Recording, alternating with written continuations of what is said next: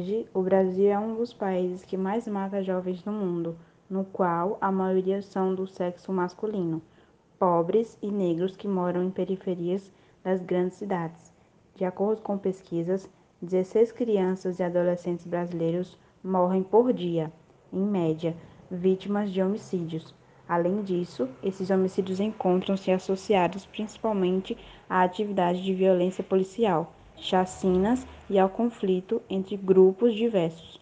Outro fator que contribui para essa violência é o desmonte de políticas, a precarização do CREAS, Centro de Referência Especializado de Assistência Social, do CRAS, Centro de Referência de Assistência Social, e das políticas de saúde e de educação que não estão sendo disponibilizadas aos jovens.